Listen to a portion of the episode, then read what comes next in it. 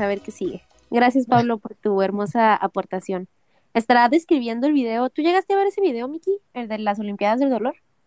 No. No. El de, bueno, X, no, no, no hay que hablar de esto porque nos van a llegar más, más chavos diciendo este tipo de leperadas. Ya sé. había una película de Godzilla, la de Godzilla 2000. ¿Así se llamaba o es imaginación?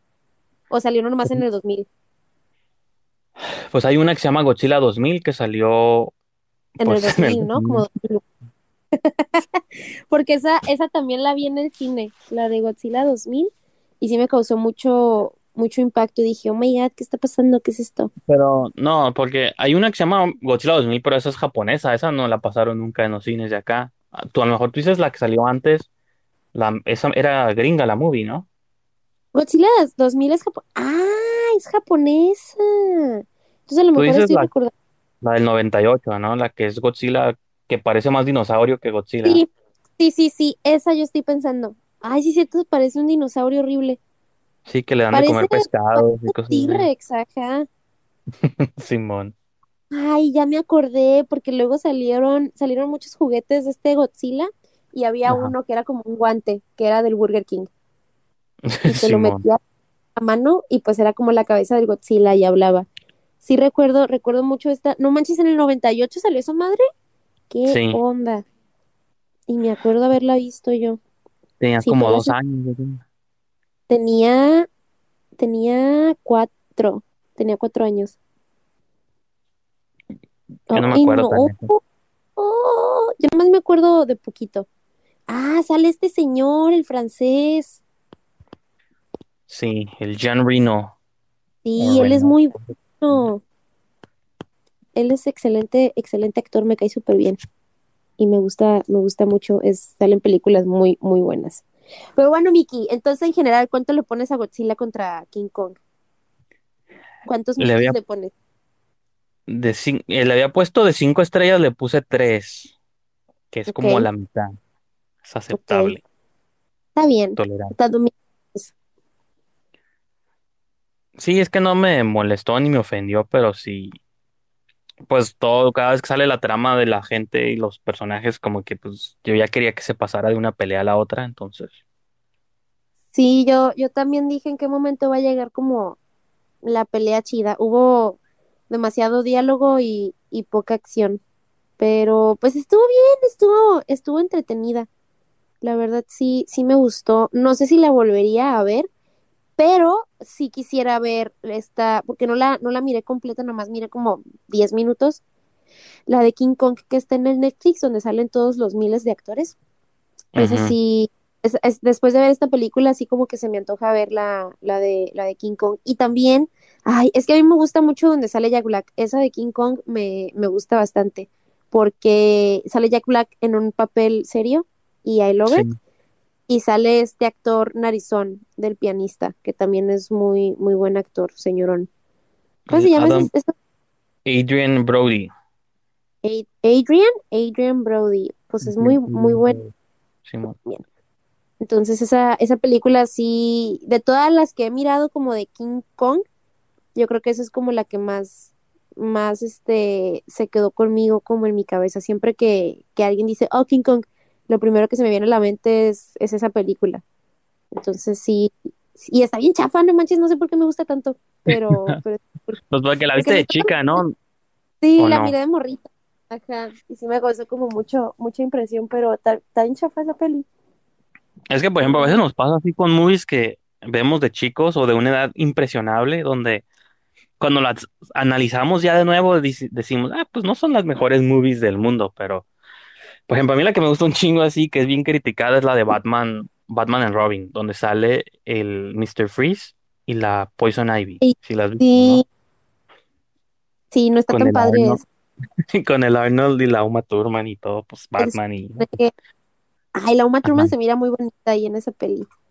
Ajá, pues esa movie, pues yo la vi, no sé cuántos años tenía, es como, era como del 97, creo, pero sí, Y si dijiste, pues, wow, ajá, dije, me enamoré de Poison Ivy y de Mr. Freeze. esa no es de, no es de este, de este vato, ay, ¿cómo se ¿El llama Tim este Burton? No. director? No, ¿verdad? Esa no es de Tim Burton. No, él hizo las O sea, primeras dos, donde sale Catwoman y donde sa- y la uno uno o sea, la y el primerita con el Joker. Ajá, Oh, y la yo, dos, yo también, cuando miré esa de Batman con el pingüino, no manches, cómo me, cómo me gustó. Me daba mucho miedo el pingüino. Me daba mucho miedo y me daba mucho asquito, porque tenía como Porque siempre la nariz a un personaje. Sí, guácala, y tenía como baba morada, así como sangre siempre, ay, no, me daba, Ajá, me daba sí, mucho asco, pero me gustaba bastante esa película, estaba muy buena. Y pues salía el mejor, ah, no, ¿o sí? Sí, salía ahí este, Michael Keaton era Batman, ¿verdad? Sí, en las primeras dos fue él. Claro, el mejor pinche Batman de todo el universo siempre ha sido Michael Keaton, siempre. No sé, A no ver, estoy segura, pero tú siempre me quieres llevar la contraria en todo, no, no puedo contigo. ¿Quién es tu mejor Batman?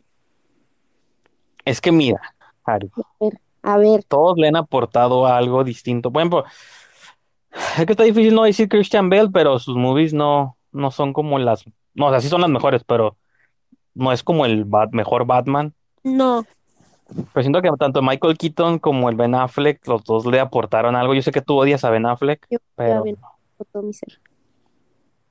como que le salió bien el Batman viejo. Es que ha habido diferentes Batmans también. Entonces, como que el Sí, Batman viejo, así cansado de la vida, creo que el Ben Affleck sí le queda. sí, porque Ben Affleck está como bien harto, ¿no? En este punto de su vida Ajá. de existir. Y realmente no ha habido ninguno. Pues sí, no, sí, el Michael Keaton está curada. O sea, incluso creo que está pues, mejor de los que pusieron después, como George Clooney y esos, como que no les quedó sí, George tanto. Clooney, que no manches. George Clooney sí sale en la de Robin, ¿verdad? Ese, ahí es ese Batman, Ajá, el George Clooney. Y luego su traje con sus pezones parados, como porque le paran los pezones Y a todos los personajes. Sí, todos tienen los pezones bien En la, es- en la escena final, cuando se están vistiendo él, el Robin, la Batichica, les hacen unos zooms así al cuerpo que digo, completamente innecesario, pero ok. pero era lo que vendía. Ajá. Pues quién sabe, porque, ajá, porque de hecho lo único que no tiene pezones es la Batichica, porque creo que ahí sí se dieron cuenta que a lo mejor sería como muy explícito, No pero a ponerlo los, a... ajá, pero al Batman y a los hombres sí les pusieron y dije, ok. ¿Y qué onda? El, Pues la, bati- la batichica es esta morra de Clueless. ajá, Sí, la. Alicia Silverstone. Ella es muy bonita.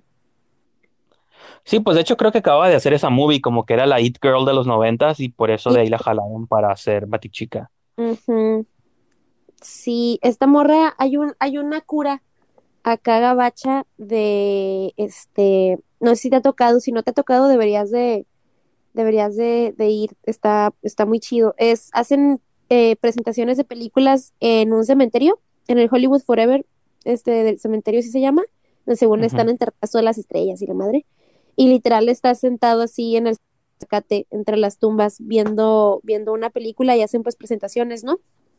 Y fui a ver con mi hermana y mis primas, este, la de Clueless, ahí, y pues es como la cura irte vestido y así como personificar, perso- personificar tu outfit para que parezca como de la película y así.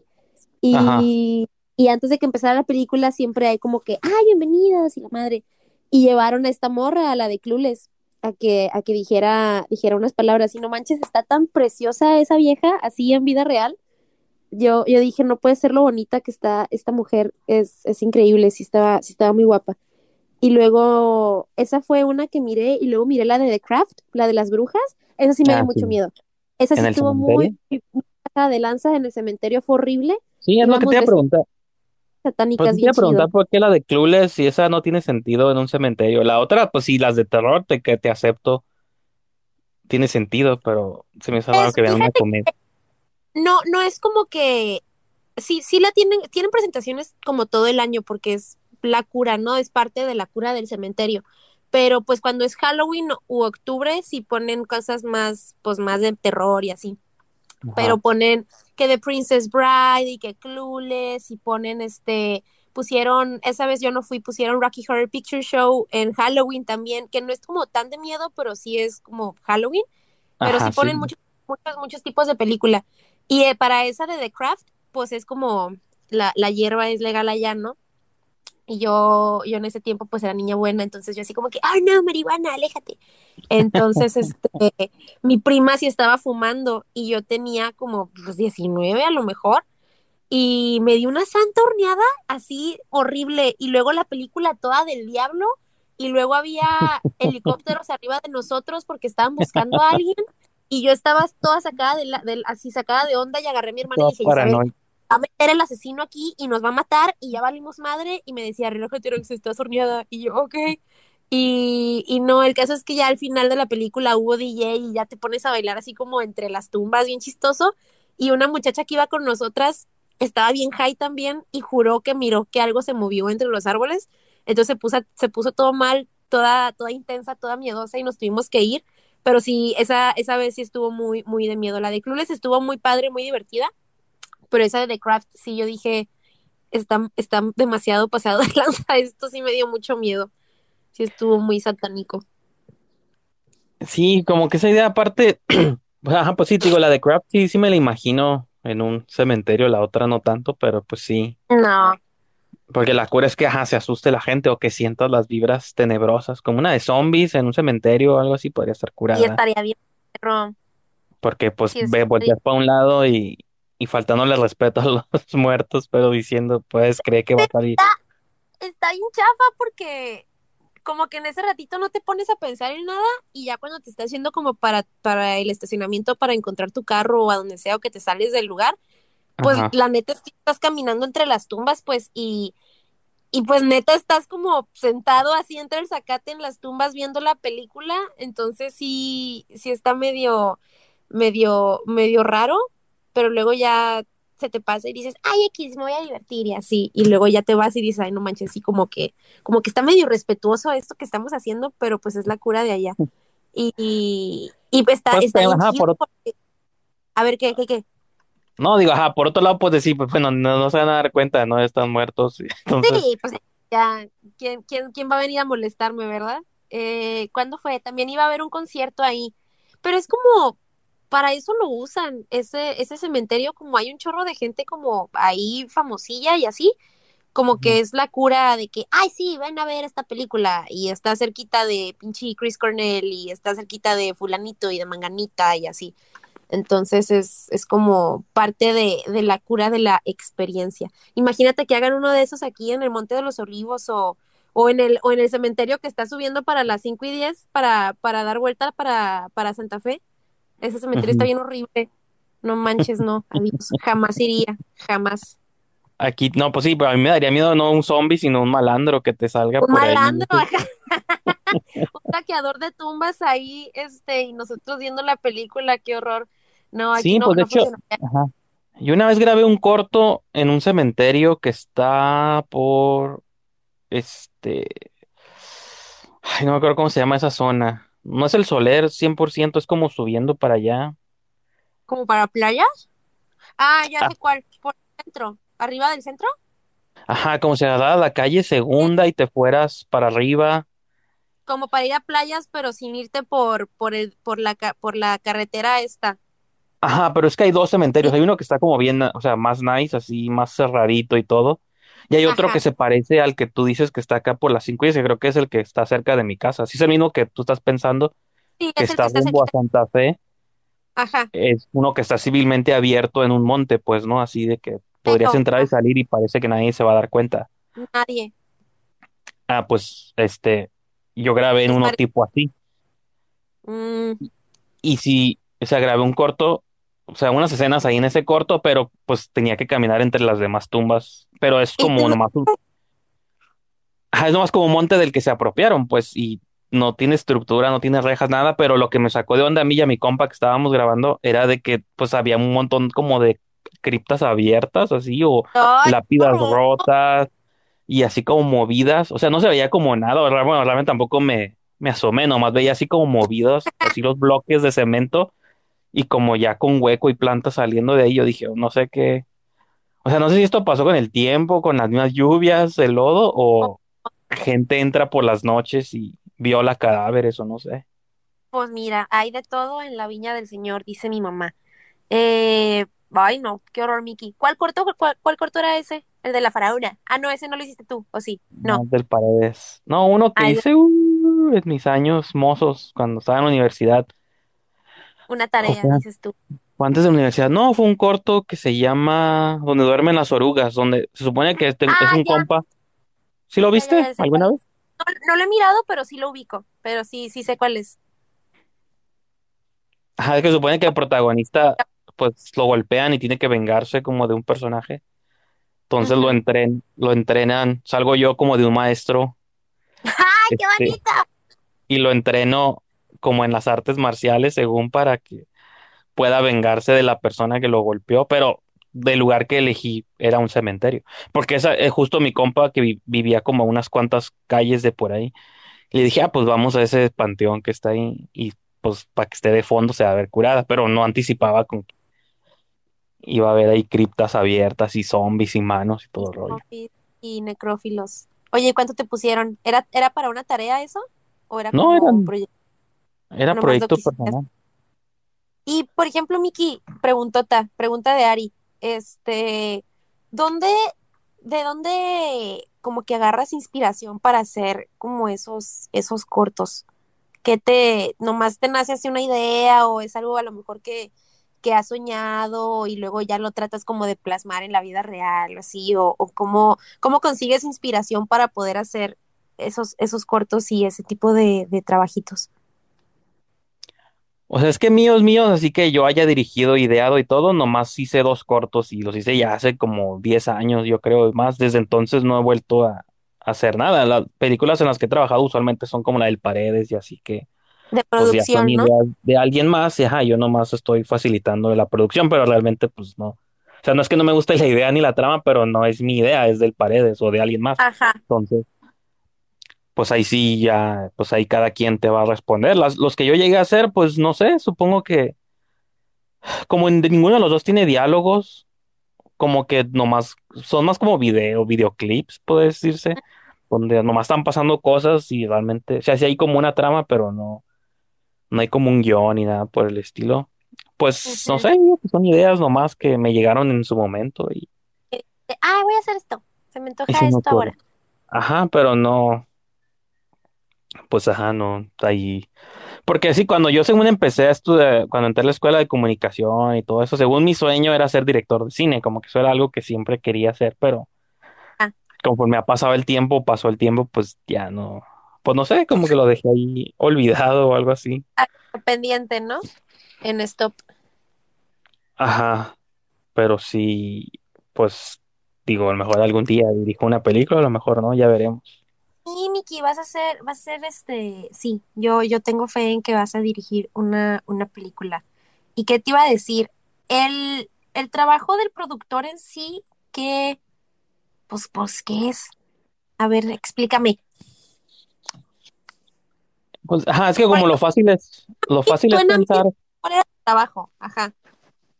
es como que hay dos tipos, bueno, hay más, ¿no? Pero hay como los dos esenciales son el productor que pone el dinero y vilmente nomás pone el dinero.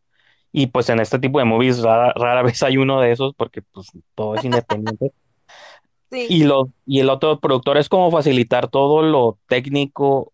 Por ejemplo, Paredes, es su guion, él escribió el guion de Amir y es su idea y él la visualiza en su cabeza, ¿no? Lo que hicimos Mm, yo, Marla, que también fue la otra productora, sí. era como, ok, platícanos tu idea. Es como el organizador de bodas, pues casi casi como, platícanos tu boda de ensueño y, El wedding planner. y no te preocupes por cómo la vamos, o sea, vamos, tu visión la vamos a hacer física, ¿no? Lo más que se pueda, porque ah, es bajo presupuesto o sin presupuesto. Sí, Pues si el Pared, por ejemplo, la escena del Aragón, pues él se imaginaba que era un concierto bien grande y pues no se pudo hacer eso. Pues ahí sí te conformas con lo que se puede, pero como ese trabajo de conseguir el lugar, este, agendar a los extras, o si tenemos que trasladarnos actores y todos a un lugar, pues que todo esté como Ajá, pues que todo pase para que el director no se tenga que estresar innecesariamente como por esas cosas. Y él nomás llegue y grabe y se ponga de acuerdo con su fotógrafo y el del sonido, o sea, como lo creativo, que ellos no se tengan que preocupar por si, que digo, en una producción así chiquita, pues no, es, todos se preocupan por todo porque pues no se Sí, puede, claro.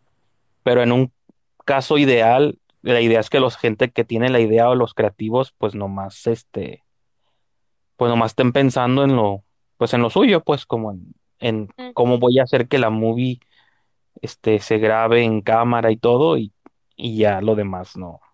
Pues, digo, en pocas palabras eso sería, el trabajo, ¿no? Ajá. Pero digo, hay otros tipos como el que pone el dinero, está el que, El, el o sea, hay- padrino, el dinero. ajá, pues sí. Ay, qué padre, Miki. ¿Y de actor nunca te, te dio ganas de, de entrarle? Pues de hecho en el, en el corto aquí se salgo yo actuando y tengo un compa que a lo mejor lo conoce, se llama Julio Pillado, Me, me que suena tal pues dejó de hacer cortos también, como que se tiene una banda que se llama Chantel y pues como que se ha dedicado más a ser músico, ¿no? Pero Julio Pi- Pillado, con doble ajá, L. como si lo hubieran pillado. Ah, como me han pillado. Simón, No, exacto. no, no lo ubico. Bueno, es de aquí de Tijuana, pues, pero sí, este, él, Tiene un gato. él dirigía cortos hace mucho tiempo y yo salí como en dos o tres cortos de él. ¡Ew! ¿Nunca los has visto? Mm, No, creo que no, creo que no. Recuerdo, sí recuerdo haber visto uno. Recuerdo haber visto uno, Te voy- pues a lo mejor sí era ese, Miki, el de, el de, ¿cuál era? Ese es el de la oruga que dijiste, ¿verdad? ¿Cómo se llamaba? Donde duermen las orugas. Ajá, se me hace que ese sí lo vi porque sí tengo, sí tengo un vago recuerdo como tuyo, así en, e, es, sí, creo que ese sí lo vi. Y luego tienes otro de un homeless, ¿no? Es el mismo, ese es el mismo. O sea que en ese corto yo salía como de extra, era nomás el maestro y el protagonista era mi compa, que él salía, ajá, el homeless, que andaba caminando por las calles y así. Entonces sí lo vi. ¿Dónde, dónde lo puedo, dónde se puede encontrar ese? ¿En el YouTube? Mm, No, o sea, sí, pero no. Lo que pasa es que hay un programa que hago con el Paredes, hablando de, Sí, donde vemos cortos así viejitos hechos en Tijuana. ¿Mande? Eat My Shorts. Ajá, donde él y yo nos juntamos y vemos cortos. Entonces, hemos hecho dos episodios, uno donde vemos ese corto que te digo y otro donde vemos el otro donde salgo actuando, que se llama Pares. De hecho, en ese episodio sale mi compa este que te digo, pillado. Pues, o sea, los puedes ver ahí entre comillas porque salimos hablando encima, casi como un comentario, pues encima de la película, del corto. Pero pues te puedes dar la idea. Igual, cuando terminemos esto, te mando ahí los links para que los veas.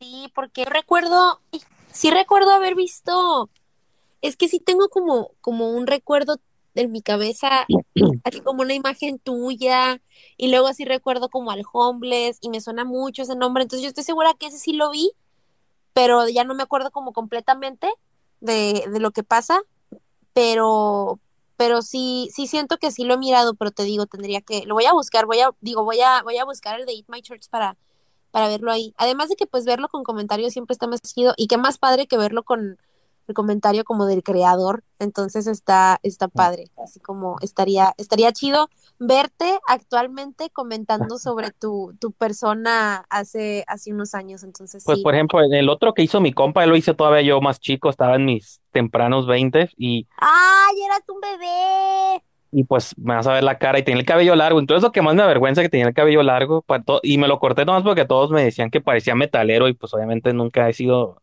he sido todo menos eso, puro Lady Gaga yo y cosas así. Bien glam.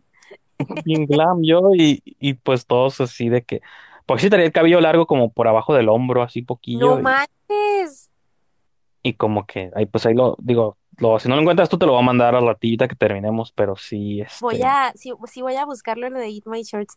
Ya me imagino el Paredes la, la carrilla que seguramente te, te dieron con tu cabello largo. ¿Al Paredes lo conociste cuándo, Miki? Lo... Ok, para la persona que nos está escuchando, hola. Este, Paredes es un amigo de Miki y mío que es director. A las dos personas. Hola, chavos. Eh, déjenos comentarios.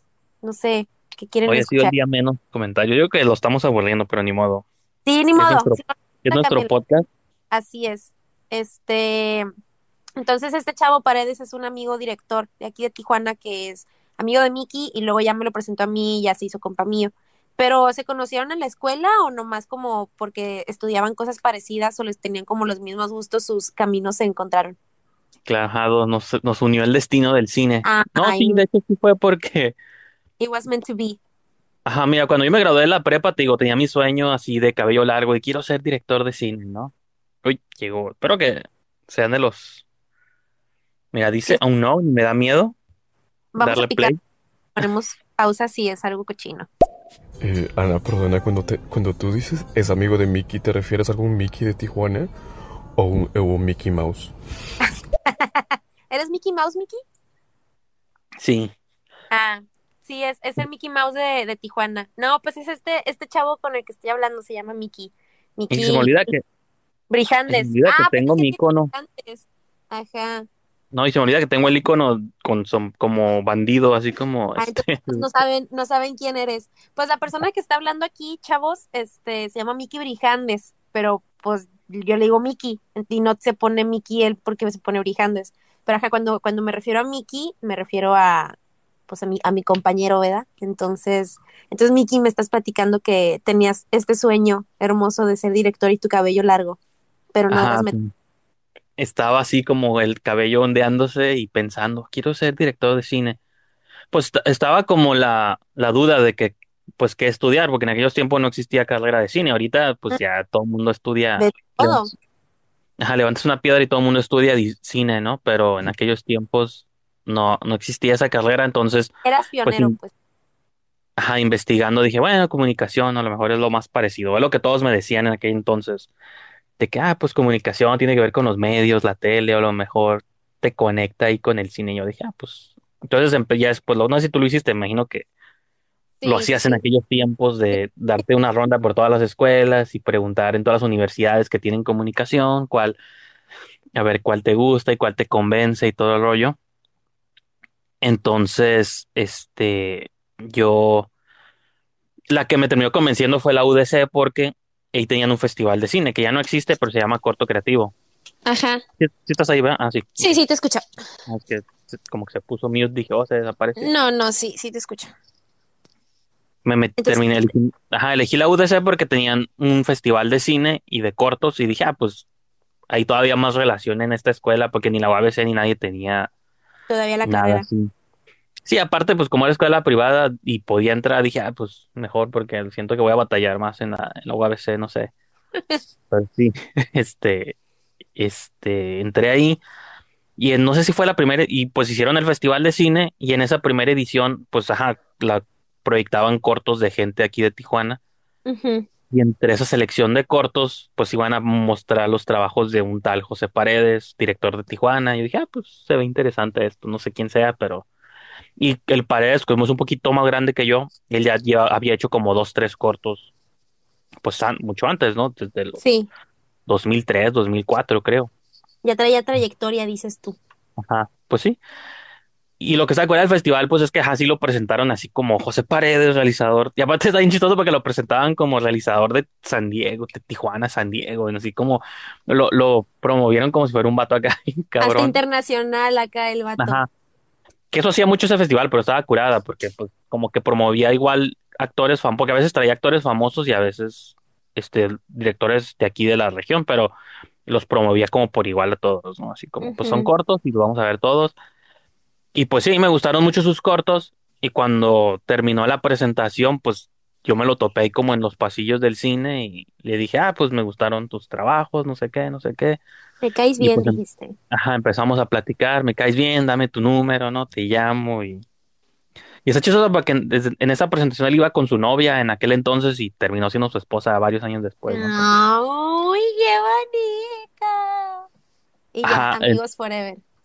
sí, como, y fíjate, incluso nos, creo que nomás no intercambiamos correos porque creo que ni el Messenger existía todavía o, o si existía no lo usábamos, o sea, no es como ahorita, pues, de que el Messenger sí existía, pero pues no era así como la adicción de estar ahí. No, no, no, 24 no. Yo creo que interca- intercambiamos correos, luego creo que él tenía un blog donde él escribía como pues cosas, sus aventuras, ¿no? De, de cineasta en Tijuana y cuando él iba a otras funciones y eso.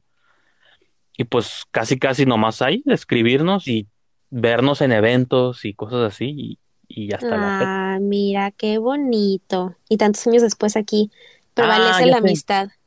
Es que había un cine, el cinemático es como el- hace muchos años, no sé si te tocó a ti un café, no, dudo mucho, tenías como cinco años, yo creo, un café llamado Revolver, que estaba en el centro. No, no, no. Café Revolver, que yo, siempre, yo y el Paredes siempre decíamos que el cinemático era como la versión beta o 2.0 del Revolver. Revólver. ca- si has visto en la sexta, entre sexta y Madero, no, entre sexta y siete, sobre la Madero, Ajá, en la- hay como una esquinilla, hay un callejón donde hay como una tienda de skate, un skate shop. No sé si lo Ok. ubicas sí, sí, sí, creo que sí. Es, pues es, la puedes identificar porque ahí en medio está como dentistas y doctores, no sé qué, y hay como una pura esquinita, como un callejón, y es una tienda como de skaters, ahí como de patinadores o no sé qué. Y ahí era antes. Ajá, y era un café, un cafecito que se llama Revolver Café, y este compa, otro compa que se llama Pillado, él trabajaba ahí, era como el bartender, pero como él también le gustaba un chingo el cine, él proyectaba, pues lo que hacía el cinemático, proyectaba movies, y hacía noches de cortos, y cosas así. Entonces, ¡Qué pues padre! ahí nos juntábamos los tres y platic, pues ver movies, platicar de movies y todo. Y pues digo, ya, con el, y dicho el Joseph, el del cinemático también iba ahí. Como que todos los que somos de cierta generación para atrás, todos íbamos a Revolver Café, ¿no? Todos los que ya ¡Ay, qué estamos bonito! 30, 40 para arriba, creo que era como nuestro hangout place. Y ya luego, pues intentó ser el cinemático y eso por otros, por otro tiempo, pero no. Como que, pues, lo, lo que la diferencia, creo que el Joseph sí lo trató como de estructurar así un poquito más. Tantito Ah, pues, a lo mejor. Él se revuelve el café, sí estaba mucho más pan rock, así todo. Pues era nomás Más como un cuarto, ajá, era como un cuartito ahí nomás, casi, casi, pues no, no tenía como tanta, tanta estructura. Como por ejemplo pero- el, el cinemático que sí estaba como dividido y que las mesitas y todo muy clean y así. ajá, sí, sí. Ay, qué Sí, como- padre, Miki. Qué bonita historia de amistad. Deberían de, de hacer la película.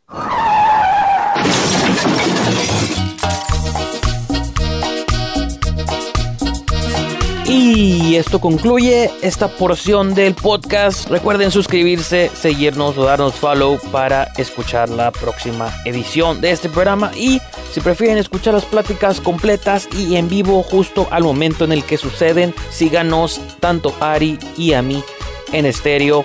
Busquen aplicación en estéreo.com, instálenla en sus dispositivos móviles, síganos, denos follow y les llegará notificación cuando tengamos nuestra próxima sesión en vivo. De esa manera también podrán participar con sus audios, dejarnos sus mensajes de voz y podrán aparecer en próximas ediciones del show. Con eso concluimos la entrega de hoy.